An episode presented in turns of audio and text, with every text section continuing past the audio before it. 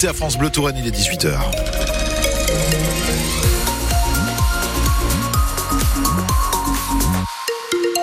Le journal, c'est avec vous, Virginie Vandeville. Virginie, la vigilance est de mise en Indre-et-Loire suite aux fortes précipitations de ces derniers jours. Des pluies qui ont conduit à la fermeture de quelques axes à Saint-Cyr-sur-Loire. Vous ne pouvez plus emprunter l'avenue Arnaud Beltrame après le débordement de la Choisille. Du côté de Chinon, la D8 est elle fermée depuis trois jours maintenant. La Vienne a dépassé les 4 mètres 30 et devrait atteindre d'ailleurs son pic de crue demain matin 7 heures.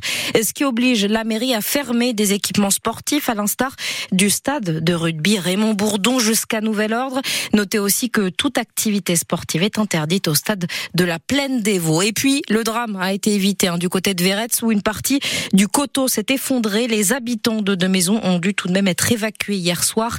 C'est à lire sur francebleu.fr. Un arsenal découvert chez Alain Delon dans le Loiret. Les gendarmes ont mis la main sur plus de 72 armes à feu que l'acteur de 88 ans détenait sans autorisation.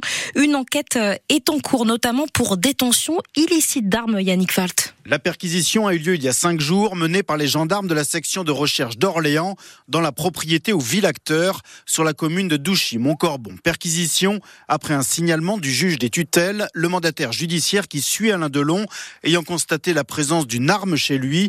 Mais les gendarmes, une quinzaine mobilisés, ont donc eu la surprise d'en trouver non pas une, mais 72, catégories A, B, C, pistolets automatiques, fusils de chasse, armes de poing, ainsi que 3000 munitions, tout en constatant l'existence d'un stand de tir au sein même de la propriété. Une opération qui aura nécessité une demi-journée sur place en présence du plus jeune des fils d'Alain Delon, Alain Fabien, qui a été condamné à 5 mois de prison avec sursis il y a 10 ans après une fête qui a mal tourné dans l'appartement genevois de l'acteur, une arme, un coup de feu accidentel et une adolescente grièvement blessée. Les détails de cette impressionnante razzia sont à retrouver sur francebleu.fr. Les jours passent et le gouvernement tente toujours de calmer la colère des agriculteurs. Dernière annonce en date, celle du ministre de l'économie cet après-midi, Bruno Le Maire a ainsi ouvert la possibilité aux exploitants les plus en difficulté de pouvoir retarder d'un an le paiement de leurs dettes bancaires, mais aussi des prêts à taux préférentiels.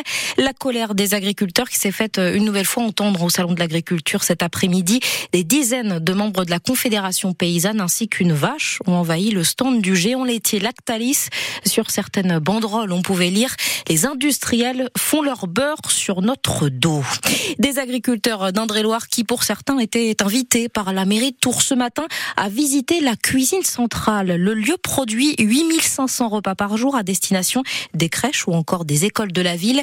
Des repas Boris Compin réalisés avec des bons produits, dont 32% de bio.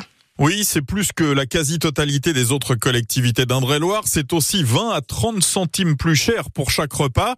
Quelques centimes qui font une vraie différence pour les éleveurs et producteurs, selon Henri Frémont, le président de la Chambre d'agriculture. 20 ou 30 centimes sur un repas à 12 euros, c'est presque rien. Donc en fait, c'est presque rien qui fait qu'on va avoir des agriculteurs qui vivent bien de leur métier. Encore faut-il pouvoir fournir les énormes quantités demandées quand ce n'est pas possible en Indre-et-Loire, les agriculteurs de la région sont privilégiés. Là, on est sur la poire qui vient d'Orléanais. Et quand vous achetez des pommes comme ça, vous les achetez pour deux mois, pour trois mois? Pour un service. Pour un service, c'est 8500 pommes. Le problème de taille se posait aussi pour le lait. Quand il y a de tels volumes à cuisiner, ouvrir des briques d'un litre n'est pas pratique. La laiterie de Verneuil s'est donc adaptée avec l'aide des collectivités, comme le souligne Emmanuel Denis, le maire de Tours. En l'occurrence, c'est la région qui a permis de financer la ligne de production de ces euh, contenants de 10 litres. Et puis nous, euh, derrière, on a passé des commandes parce qu'on avait besoin de ces volumes-là. Donc euh, c'est du gagnant-gagnant, mais c'est un travail de discussion, d'aide au financement parfois. Et l'engagement de la ville participe aussi au développement d'une filière pour le porc local, le Roi Rose, qui regroupe 5 éleveurs tourangeaux.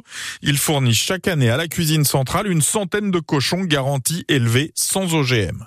Et puis à jouer les tours de faux démarcheurs sévices. Oui, c'est la mairie qui donne l'alerte puisque des individus ont été repérés dans le quartier de la rue du Franc-Palais, se faisant passer pour des membres d'une société soi-disant missionnée par la mairie pour réaliser un diagnostic sanitaire des habitations.